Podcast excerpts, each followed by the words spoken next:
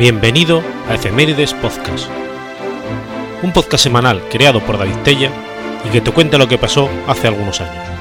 Episodio 129, semana del 11 al 17 de junio.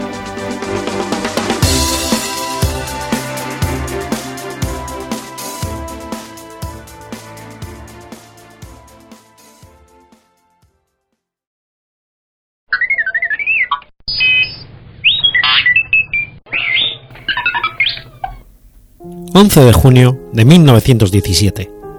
Nace Rubén López Sabariego.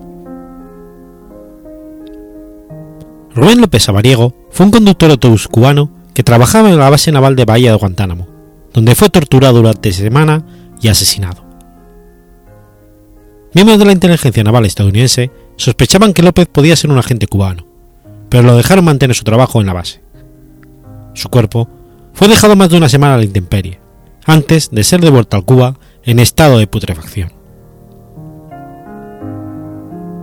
López nació en una aldea llamada Fentón, cerca del poblado de Cojimar, en el municipio Guamá, situado en la provincia de Santiago de Cuba. Quedó huérfano en una edad temprana y fue criado por sus abuelos. En 1939, López empezó a trabajar como carpintero en la base militar de Guantánamo. En 1940 López se casa con una tal Georgina González, con la que tuvo nueve hijos. En 1945, López dejó de trabajar en la base. En el 48 o en el 49 comenzó a trabajar nuevamente en la base, esta vez como conductor de autobús. El gobierno de Estados Unidos empleaba a miles de trabajadores cubanos desde su instalación en 1903. Después de la Revolución cubana, en enero del 59, como esta no se declaró inmediatamente socialista, el gobierno de Estados Unidos, en plena guerra fría contra la Unión Soviética, permitió que los cubanos viajaran diariamente a la base para seguir trabajando allí. La esposa de López, Georgina, lo vio por última vez vivo cuando el busero salió a trabajar el 30 de septiembre del 61. Cuando esa noche no regresó a casa, le preguntó a otros viajeros que trabajaban en la base, que le dijeron que pensaban que los estadounidenses lo habían arrestado. El 4 de octubre de 1961, González recibió permiso de las autoridades cubanas para visitar la base estadounidense para investigar acerca de su marido. Oficiales estadounidenses le dijeron que esa noche habían oído un disparo y le sugirieron que López había sido fusilado por las autoridades cubanas. En su última visita a la base, el capellán de la base le llevó a Georgina hasta un lugar despoblado cerca de la costa y le mostró el cuerpo completamente podrido de López, tirado en una zanja. Tomó una semana adicional para que los funcionarios de la base estadounidense acordaron devolver el cuerpo. En 1963, el teniente William Seeley ofreció su versión de la muerte de López. Él había trabajado como oficial ejecutivo de una compañía de infantes de marina que cuidaban el límite occidental de la base. Según Seeley, la noche del 30 de septiembre de 1961, él y su comandante de compañía, el capitán Arthur Jackson, habían consumido aproximadamente seis cócteles martini en el club de oficiales de la base. Él dijo que dejó a Jackson en el club de oficiales y se fue a casa a dormir, y fue despertado por una llamada de uno de los oficiales de la base, que le dijo que Jackson había encontrado a Rubén López en una área restringida y que Jackson necesitaba su ayuda. La policía del campamento le ordenó a Jackson que escoltara a López hasta la puerta noreste, la única salida oficialmente utilizada después de la Revolución cubana. Como esto no era posible, porque requería tomar un ferry al lado este de la bahía de Guantánamo y el trasladador solo funcionaba hasta la medianoche, Jackson decidió usar una pequeña puerta que había sido abandonada después de la Revolución cubana. Cuando Jackson, Silly y López llegaron a la puerta abandonada, esta se hallaba cerrada con candado.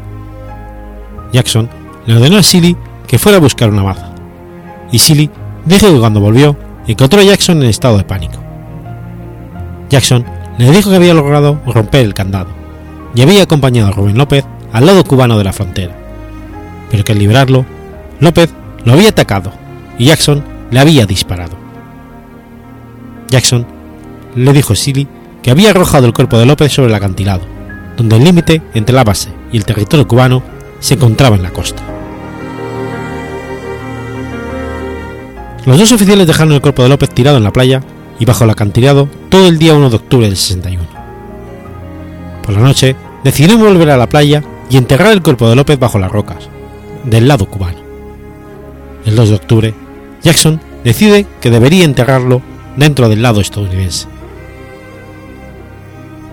El 3 de octubre, el primer intento de recuperar el cuerpo de López falló, porque se rompió la cuerda que estaban usando.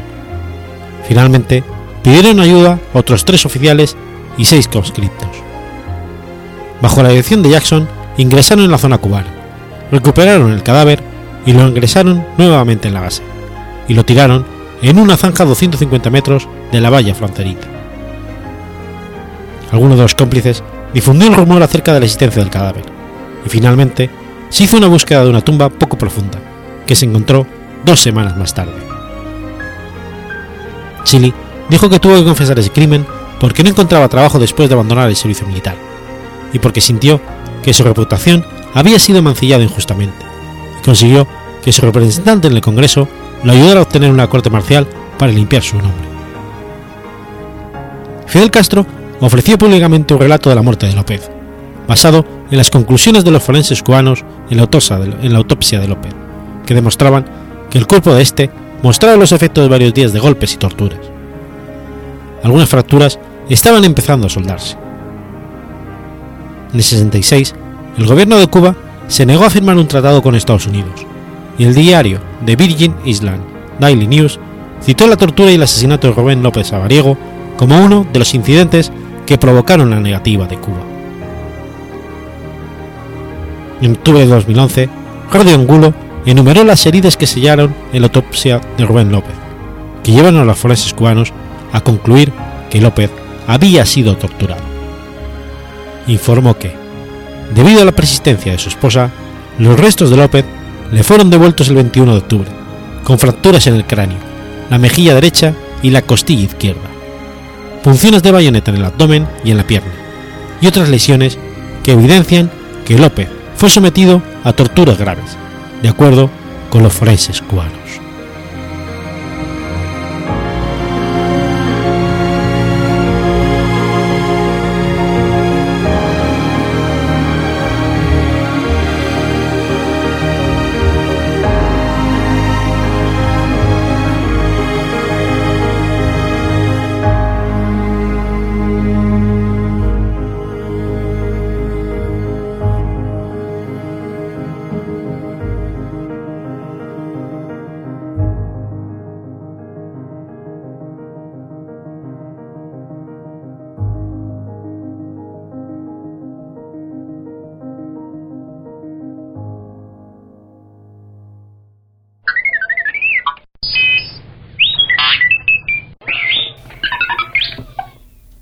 12 de junio de 1954. Es canonizado Domingo Sabio. Domenico Sabio fue un alumno de San Juan Bosco, en el oratorio de San Francisco de Sales, que se propuso ser santo y murió tres semanas antes de cumplir los 15 años de edad, siendo uno de los santos no mártires más jóvenes de la Iglesia Católica. Domingo Sabio, Dominguito para sus padres, nació en San Giovanni de Arriba, cerca de Chieri, pero cuando tenía solo unos 20 meses, sus padres, Carlino Sabio y Brígida Guiato, se trasladaron a Murialdo, donde nacieron sus hermanos. En 1847, su madre lo llevó a la iglesia, siendo párroco Juan Bautista Zuca. Allí aprendió a ayudar a misa como monaguillo. En febrero de 1849, toda la familia se trasladó a Mondonio, Domingo, con siete años y una preparación y madurez poco común para su edad, recibió el 8 de abril su primera comunión en la parroquia de Castelnuovo d'Asti. Arrodillado ante el altar, con las manos juntas, pronunció los propósitos que venía preparando desde hace tiempo, y quedaron escritos en su devocionario. Resoluciones tomadas por mí, Domingo Sabio, en el año 1849, el día de mi primera comunión a la edad de siete años. Primero, me confesaré a menudo, como el galé tan frecuentemente como confesor lo permita. 2. Deseo santificar los domingos y fiestas en forma especial. 3. Mis amigos serán Jesús y María. 4. Prefiero morir antes que pecar.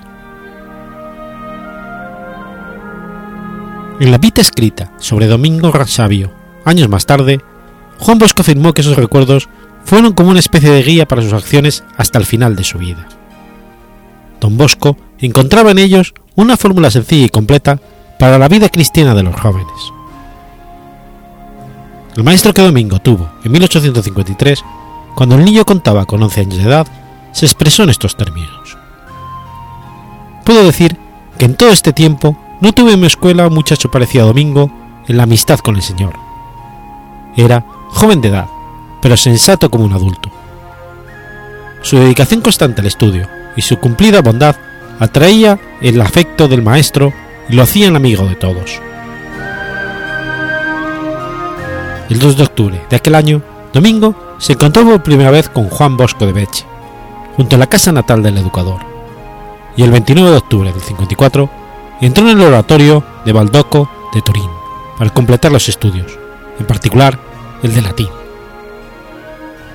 Seis meses después, tras un sermón del padre Bosco acerca de la austeridad y el sacrificio, nos remarcaba que uno se sentía oprimido por alguna calamidad o molestia del cuerpo, había que ofrecérselo a la Virgen.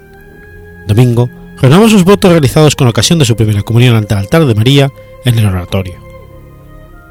El niño consideró que este sería el medio más adecuado para llegar a la más alta perfección y en ese momento se propuso convertirse en santo. Domingo comenzó a realizar austeridades de todo tipo, como consumir solo la mitad de su ración de comida, dormir menos tiempo y rezar más. Sentía gran devoción por la Virgen María, llegando a permanecer más de cinco horas diarias rezando.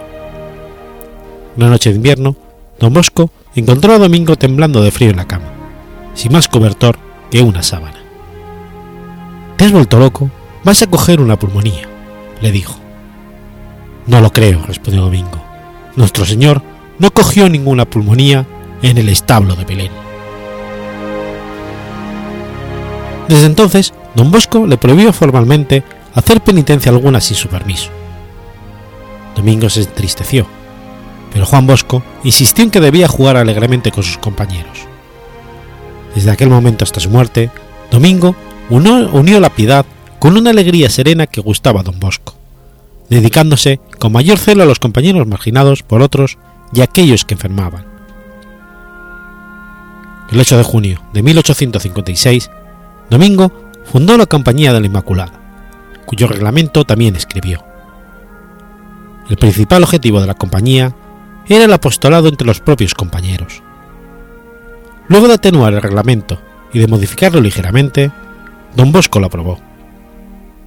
Se considera que esa compañía fue la obra maestra de Domingo Sabio, testimonio de su espiritualidad cuando apenas contaba con 14 años. Dos años después, don Bosco eligió entre los socios de la compañía al primer núcleo de sus salesianos. Tal y como había predicho don Bosco, la salud de Domingo empezó a empeorar. En febrero de 1857 tuvo fortísimos accesos de tos que lo obligaron a guardar cama durante semanas el domingo 1 de marzo, fue enviado de vuelta a casa de sus padres, en Mondonio. Un médico diagnosticó que padecía algún tipo de inflamación de los pulmones y decidió sangrarlo, según se acostumbraba en aquella época. Pero el niño siguió empeorando. En los primeros días de marzo del 1857, Domingo recibió la unción de los enfermos. Al anochecer del lunes 9, rogó a su padre que recitara las oraciones por los agonizantes. A las 10 de la noche, tratando de incorporarse y murmuró, Adiós, papá. El padre me dijo una cosa, pero no puedo recordarla. Súbitamente, su rostro se transfiguró en una sonrisa de gozo y exclamó, Estoy viendo cosas maravillosas. Esas fueron sus últimas palabras fue sepultado el miércoles 11 de marzo y sus restos permanecieron en la capilla del cementerio de Mondonio. En 1914, el obispo de Turín ordenó que los restos fueran trasladados a la ciudad episcopal, pero los campesinos de Mondonio se negaron a perder a su santo y empezaron a turnarse día y noche para evitar el traslado. En octubre, la Iglesia pidió a las autoridades civiles de Mondonio que intervinieran, y los huesos de Sabio fueron llevados a la Basílica de María Auxiliadora de Turín, donde descansan hasta ahora y para siempre. Domingo Sabio fue canonizado por el Papa Pío XII el 12 de junio de 1954.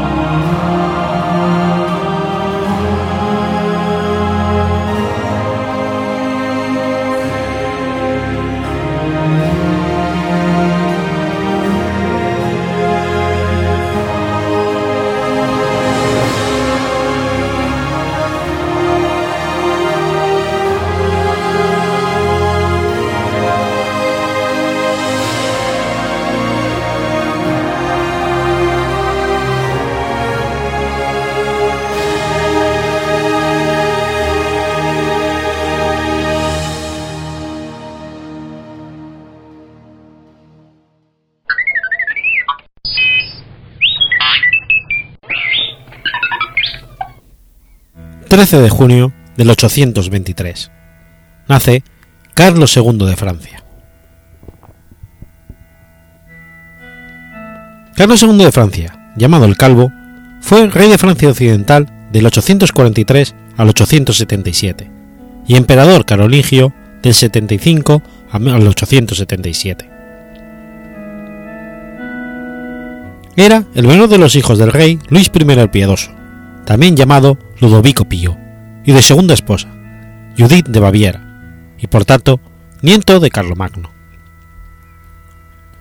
En el 840, al morir el emperador Luis I, empezaron de inmediato las guerras entre sus hijos a fin de repartirse el vasto imperio fundado por Carlomagno.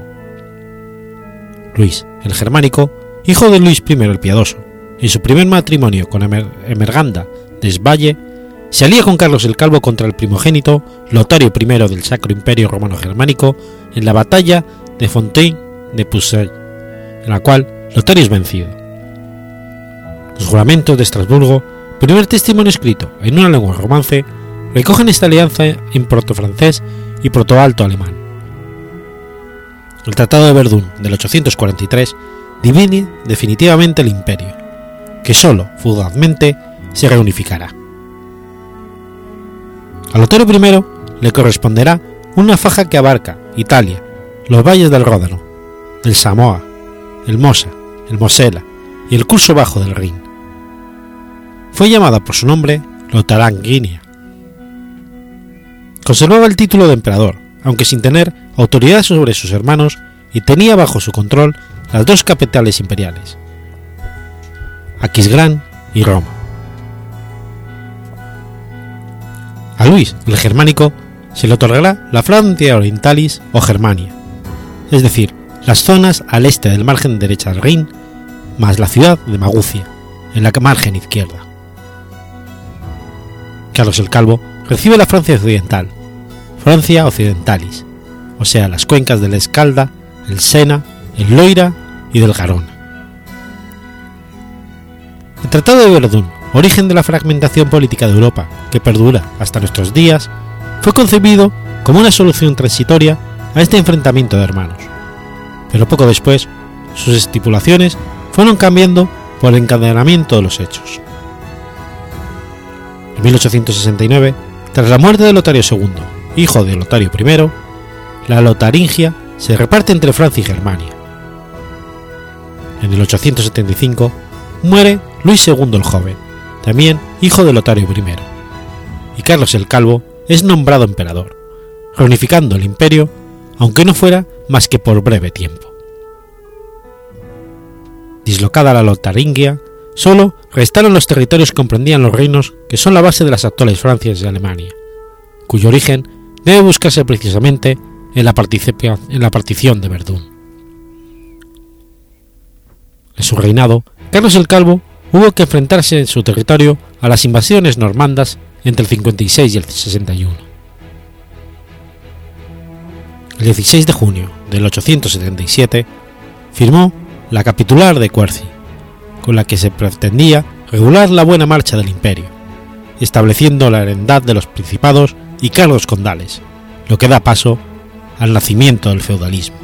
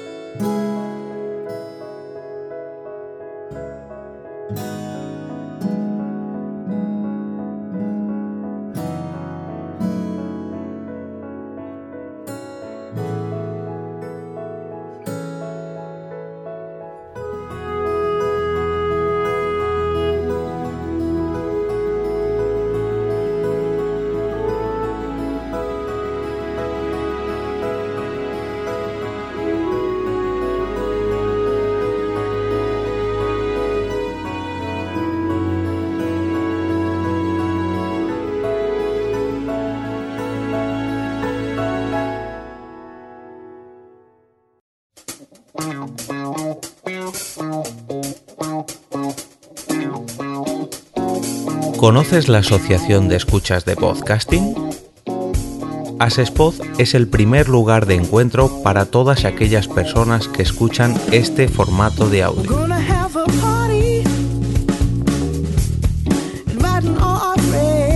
Compartimos, comentamos y escuchamos una gran cantidad de podcasts, pero seguro que no los conocemos todos.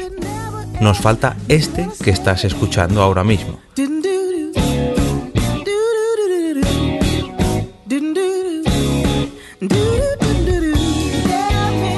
Queremos que tú, oyente de este podcast, formes parte de todo esto. Asociate gratis en nuestra web, asespod.org. Búscanos en las redes sociales, Twitter, Facebook y Google Recuerda, asespod.org.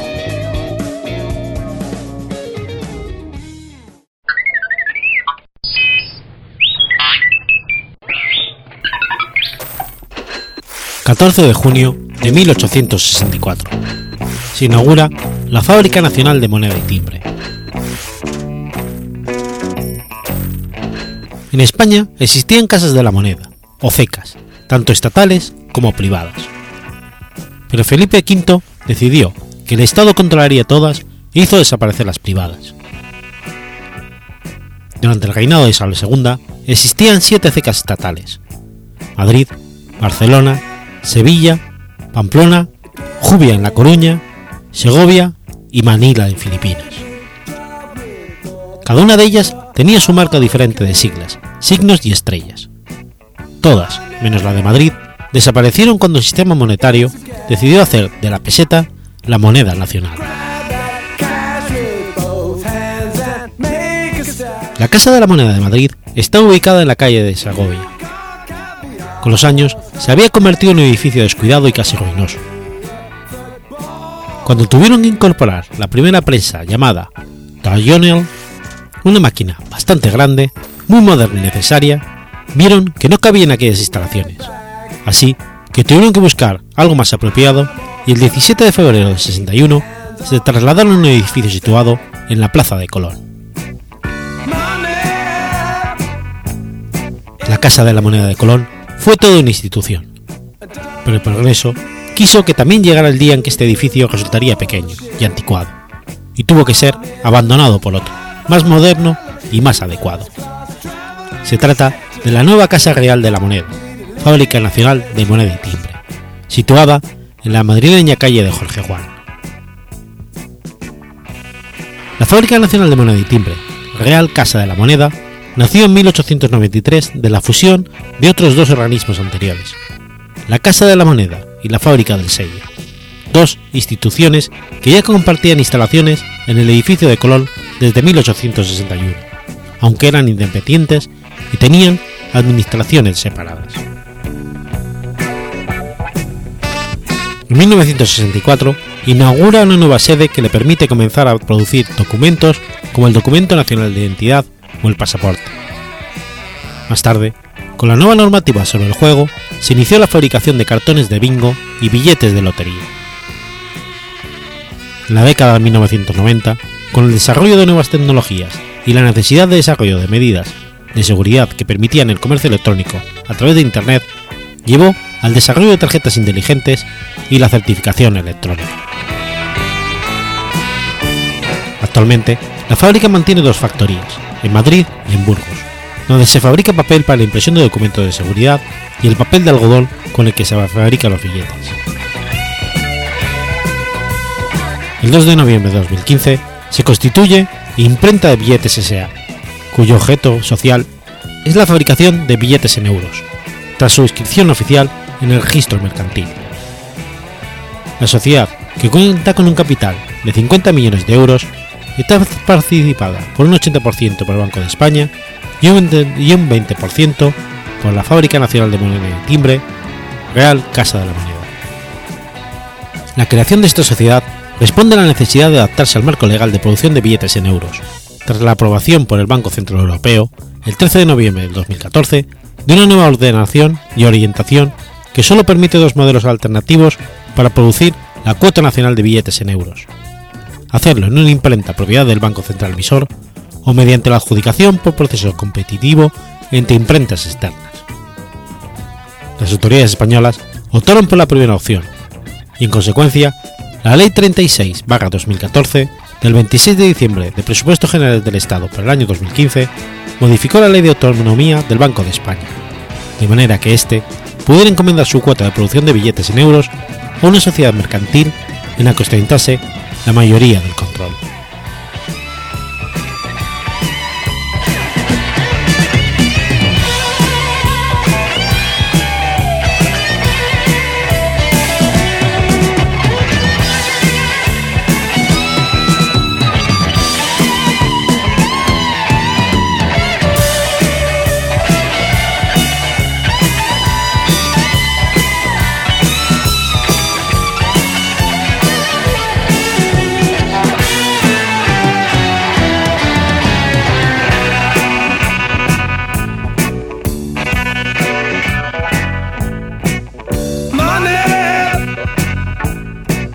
a crime.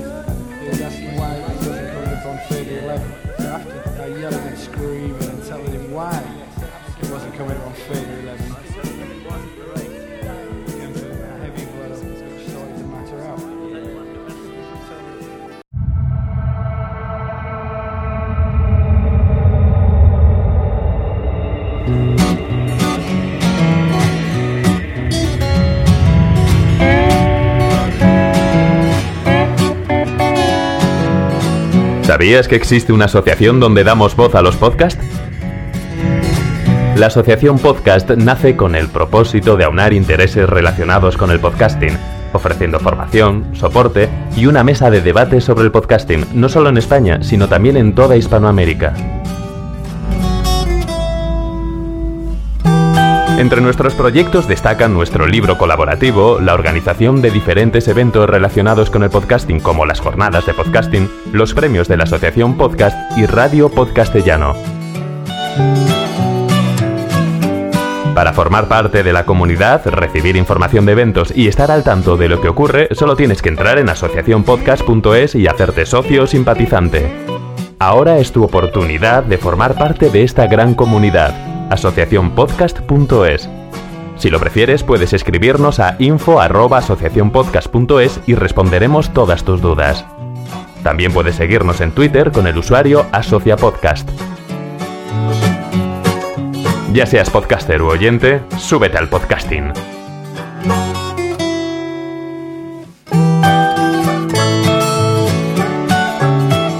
Gracias, de nada. Súbete al podcasting.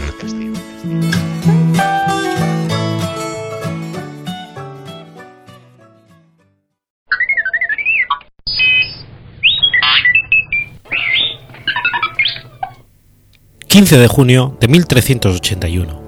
...muere Wat Tyler.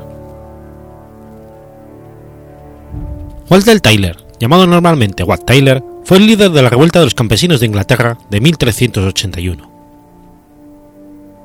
White Tyler era hijo de un tejedor, Tyler en inglés, de donde vendría su apellido Tyler, del pueblo de Brockley, Kent, llamado Walter Gilligan. Nació en 1320, seis años después de la batalla de Bannockburn, y en el decimotercer año del reinado del rey Eduardo II. Se conocen pocos detalles sobre su infancia, pues los testigos de su vida provienen sobre todo de los registros de sus enemigos. Los historiadores creen que nació en Essex, pero no están seguros de cuándo cruzó el estuario del Támesis en dirección a Kent, donde lideraría la revuelta. A partir de Vida y aventuras de Wat Taylor, el Bravo y Bueno, publicado en 1851, los historiadores han reconstruido su juventud antes de los acontecimientos que lo convirtieron en una figura histórica. En esta obra se relata un acontecimiento temprano de su vida. Con la ayuda de unos paisanos amigos, Taylor atacó una guardia de ladrones que acechaba en la región. A causa de un romance fallido, Taylor se alistó en el ejército inglés cuando se preparaba para partir hacia Francia. Estuvo presente en la batalla de Crecy, donde Eduardo le encargó asistir al valeroso príncipe negro. Se recuerda su bravura en la batalla de Poitiers y en una serie de combates navales contra Castilla y Francia. Tras los combates de Taylor, volvió a Brosley. Se casó y trabajó como herrero del pueblo se sentó allí con la intención de pasar el resto de su vida en tranquilidad.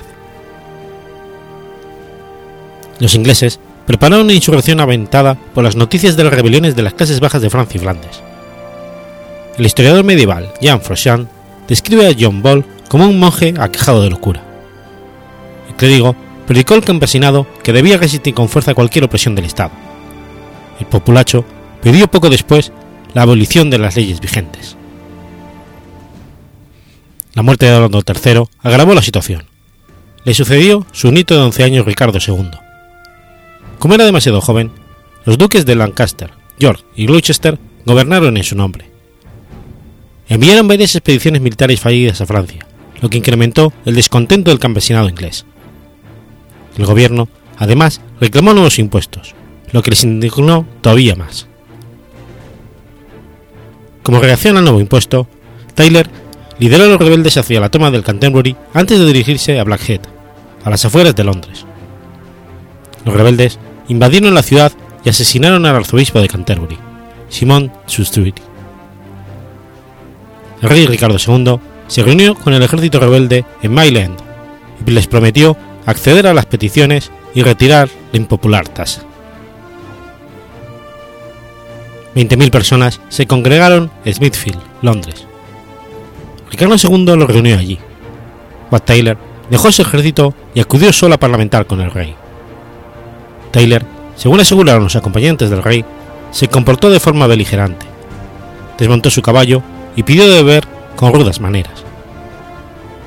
En la disputa siguiente, Taylor sacó su daga y William Walworth, alcalde de Londres, desenvainó su espada y con ella infligió una herida mortal en el cuello. Viéndose rodeado por el séquito real, el ejército rebelde se alborotó, pero el rey Ricardo, aprovechando la oportunidad, les prometió que Taylor había sido ordenado caballero y que satisfaría sus demandas. Esto hicieron, pero el rey les había mentido. Los nobles recuperaron el control con la ayuda de una milicia de 7.000 hombres. La mayoría de los líderes rebeldes fueron perseguidos, capturados y ejecutados. Este desenlace recuerda al de Kerry, ocurrido en Francia el 23 años antes, y que también acabó con la muerte de su líder al reunirse para negociar con la nobleza. La rebelión acabó de esta forma poco después de la muerte de Tyler. Sin embargo, su nombre fue invocado varias veces durante el curso de manifestaciones y rebeliones posteriores. La daga roja que se puede ver en el escudo de armas de Londres se cree que representa la daga del alcalde, celebrando así la muerte de Tyler. Sin embargo, es probable que el símbolo represente en realidad el martirio de San Pablo, santo patrón de Londres. En la actualidad hay un parque cerca del estuario del Támesis en Basildon, Essex, con su nombre, The Boat Taylor Country Park. También hay una taberna en Dartford, Kent, que lleva su nombre, la que se asegura que se alojó allí cuando el ejército rebelde pasó la noche en Ace Hill, Danford, en su camino hacia Blackheath. Asimismo, hay una carrera en Madison que lleva su nombre, la Watt Taylor Way.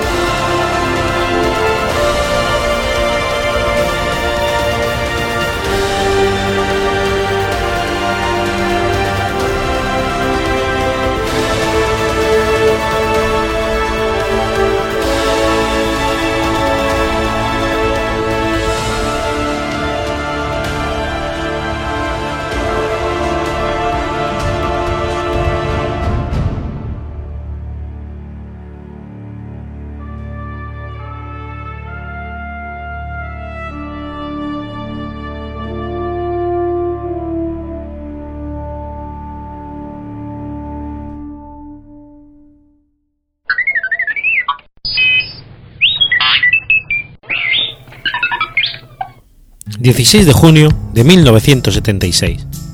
Muere Héctor Peterson.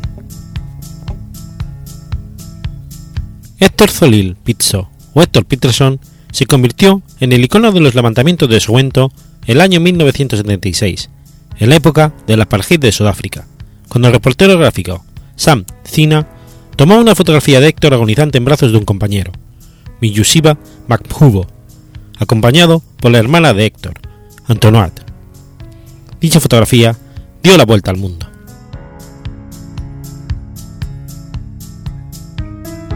Héctor fue asesinado a la edad de 12 años, cuando la policía abrió fuego contra uno de los estudiantes que protestaba. Por años, el 16 de julio fue un símbolo de resistencia a la brutalidad del gobierno del apartheid. El 16 de junio del 76, unos escolares comenzaron a protestar por la imposición de la lengua afrikaans como medio de instrucción en las escuelas de Sudáfrica. Al término de ese día ciago, había muerto 566 niños. Existe un intenso debate acerca de la participación en el liderazgo de varias organizaciones estudiantiles, en particular la Organización Sudafricana de Estudiantes y el Movimiento de Estudiantes Sudafricanos en este levantamiento. El papel de los movimientos de liberación, del Congreso Nacional Africano y del Congreso Panafricano tampoco está claro pero generalmente se acepta que las tensiones en las escuelas habían crecido desde febrero del 76, cuando dos maestros del directorio de las escuelas, Midlands Swana, fueron despedidos por negarse a enseñar en el idioma afrikaans. Los estudiantes y maestros de Soweto hicieron eco de este sentimiento y la Asociación de Maestros Africanos de Sudáfrica presentó un memorándum para este efecto al Departamento de Educación. Desde mediados de marzo, cerca de una decena de estudiantes fueron a huelga, y muchos se negaron a presentar sus exámenes semestrales. El 16 de junio, varios estudiantes de tres escuelas, Billy Haiger, Primary, Prefeny Junior Secondary y Morris Isaacson High, planearon marchar desde sus escuelas al estadio Orlando. Cuando llegaron a Magic High, la policía intervino y le ordenó a los niños dispersarse. Ellos comenzaron a cantar No si Sikelen antes de que pudieran ser dispersados. La policía abrió fuego. Hay versiones encontradas sobre quién dio la primera orden de disparar, pero rápidamente los niños corrieron en todas direcciones, dejando a otros niños heridos en el camino. Se ha publicado ampliamente que Héctor fue el primer niño en morir ese fatídico día, pero otro niño, Hastings Dubolow, fue el primero en ser asesinado.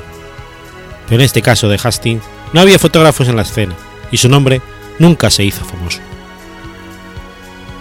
Cuando Héctor recibió el disparo y cayó en la esquina de las calles Moema y Vilazaki, fue recogido por Mujisa Makubo, de 18 años, otro estudiante, que junto a la hermana de Héctor, Antoinette, corrió al vehículo de prensa de Sam Cima, donde fue puesto y llevado a una clínica cercana, en donde fue declarado muerto. Yusiba y Cima fueron acosados por la policía después del incidente, y ambos entraron en la clandestinidad. La madre de Muisiba dijo a la Comisión de Verdad y Reconciliación que recibió una carta de él en 1978 desde Nigeria, pero desde entonces no había tenido noticias de él.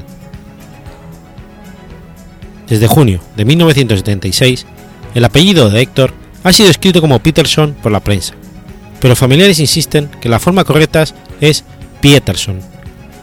La familia Pieterson era originalmente llamada Pizzo, pero decidió adoptar el apellido de Pieterson para tratar de pasar por mestizos, ya que los mestizos gozaban de algunos privilegios en el apartheid de lo que los negros no. El 9 de agosto de 2002, el abogado estadounidense Ed Fagan interpuso una demanda de 50.000 millones de dólares en representación de las víctimas del apartheid contra las empresas y bancos estadounidenses que obtuvieron beneficios de sus tratos con el régimen del apartheid sudafricano. Entre los demandantes está Dorothy Molefi, la madre de Héctor. El gobierno sudafricano, así como Nelson Mandela, Thabo Mbeki y Desmond Tutu, han tomado distancia en la demanda.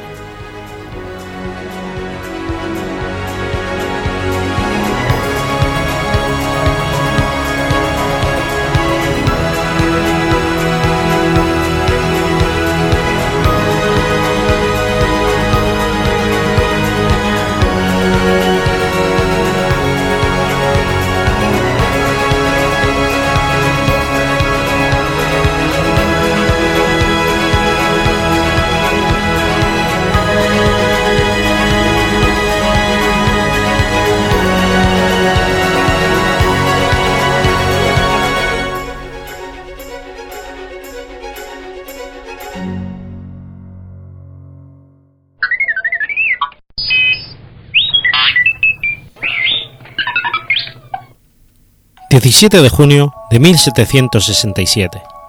Nace José de Cupertino. San José de Cupertino fue un fraile napolitano, santo de la Iglesia Católica, en quien los fenómenos místicos de orden corporal alcanzaron un carácter notorio. Es considerado patrón de los viajeros en avión, los aviadores, los mentalmente discapacitados y los estudiantes en exámenes, esto último por las dificultades que debe atravesar en su etapa de estudiante. En Madrid se puede encontrar y venerar su imagen en la iglesia de San Salvador y San Nicolás, a la que acuden un gran número de estudiantes en época de exámenes. José María Deza nació en Cupertino, Liz, el 17 de junio de 1603. Era el último hijo de Félix y Francisca Panaca. Educado cristianamente por su madre, a pesar de las dificultades económicas, pasó rápidamente de los primeros estudios al trabajo, manifestando poco interés por ambos. Pronto despertó en él una atracción genuina por la vida religiosa. Así, a los 17 años, pidió ser admitido como franciscano en la orden de los frailes menores conventuales, pero no lo logró, por su escasa formación escolar. Perseverando con el ideal franciscano, intentó en vano entrar en los hermanos menores reforzados, y después solicitó ser recibido por los capuchinos y fue aceptado como hermano lego, asumiendo el nombre de Esteban de Cupertino, pero no logró terminar siquiera el año de noviciado, por lo que fue expulsado por ineptitud. Gracias a la ayuda de Juan Donato Caputo, un tío conventual, ingresó como terciario y mandadero en el convento de Grotela de los padres franciscanos. Pronto, con su humildad y su amabilidad, con su espíritu de penitencia y su amor por la oración, se fue ganando la estimación y el aprecio de los religiosos, y en 1625, por votación unánime de todos los frailes de esa comunidad, fue admitido como religioso franciscano. Le pusieron a estudiar para presentarse al sacerdote, pero en los exámenes no era capaz de responder. Llegó uno de los exámenes finales, y Fray José, la única frase del Evangelio que era capaz de explicar completamente bien era aquella que dice, Bendito el fruto de tu vientre, Jesús. Pero al empezar el examen, el jefe de los examinadores dijo, Voy a abrir el Evangelio, y la primera frase que salga será la que tiene que explicar. Y salió precisamente la única frase que Cupertino se sabía perfectamente. Bendito el fruto de tu vientre, Jesús. En el examen definitivo, en el cual se decidía quiénes sí serían ordenados, los primeros diez que examinó el obispo respondieron tan maravillosamente bien todas las preguntas el obispo suspendió el examen diciendo, ¿para qué seguir examinando a los demás si todos se encuentran tan formidablemente preparados? De esta manera aprobó los exámenes José de Cupertino. Todas estas circunstancias fueron interpretadas como providenciales. En 1628 fue ordenado sacerdote en Pogallardo. Durante diez años ejerció el sacerdocio en Cupertino, atrayendo pronto a multitud de peregrinos. Los estudios realizados sobre la vida de José de Cupertino señalaron reiteradamente que manifestó diversos fenómenos místicos de orden corporal. Entró en éxtasis en numerosas ocasiones. Cuando estaba en éxtasis no sentía nada, aunque le pinchaban con agujas, le dieran golpes con palos o le acercaran a sus dedos velas encendidas. Lo único que lo hacía volver en sí era oír la voz de su superior que le llamaba para que fuera a cumplir sus deberes. Cuando regresaba de sus éxtasis, pedía perdón a sus compañeros diciéndoles, excúsenme por estos ataques de mareo que me dan. De los estudios realizados durante el proceso de su canonización, surgió que José de Cupertino estaba dotado con el don de la levitación, siendo el primer santo en número de manifestaciones de dicho fenómeno. Se registraron más de 70 casos de levitación ocurridos solamente en la villa de Cupertino y sus alrededores. En una época de su vida, llegaron a ser tan frecuentes estos fenómenos que sus superiores tuvieron que excluirle del cargo de mandario en el coro, pues en contra de su voluntad interrumpía las ceremonias de la comunidad con sus vuelos, cuando se encontraba en estado de éxtasis. Muchos enemigos empezaron a decir que se trataba de meros inventos, y lo acusaron de engañador. Fue enviado al superior general de los franciscanos en Roma, y después frente al Papa Urbano VIII, el cual deseaba saber si era cierto o no lo que le contaban de los éxtasis, de las interpretaciones del frailecito. Hablando con el Papa, José de Cupertino entró en éxtasis y levitó, siendo visto por el mismo Urbano VIII. El príncipe protestante, Juan Federico, duque de Brunswick-Luneburgo, también vio las levitaciones y quedó tan impresionado por el fenómeno que se convirtió al catolicismo.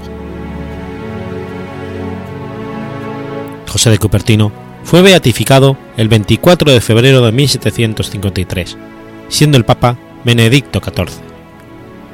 El 16 de julio de 1767 fue canonizado por el Papa Clemente XIII. Su festividad se celebra el 18 de septiembre. Fue nombrado patrono de los cosmonautas por el don de la levitación y de los estudiantes por las dificultades que debió atravesar en todos sus estudios.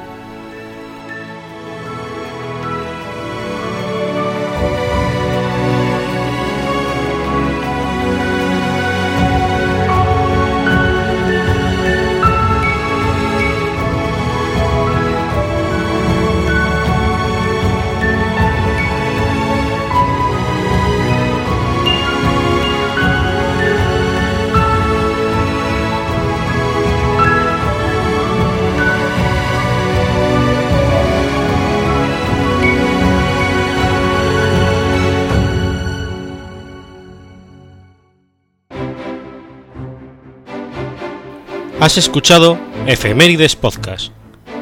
Si quieres ponerte en contacto conmigo, puedes hacerlo por Twitter a la cuenta arroba efemeridespod o mi cuenta personal, arroba telladavid, o por correo electrónico a la dirección efemeridespod.gmail.com. También puedes visitar la página web efemeridespodcast.es. Y recuerda que puedes suscribirte por iTunes y por iBox, y tienes un episodio nuevo cada lunes.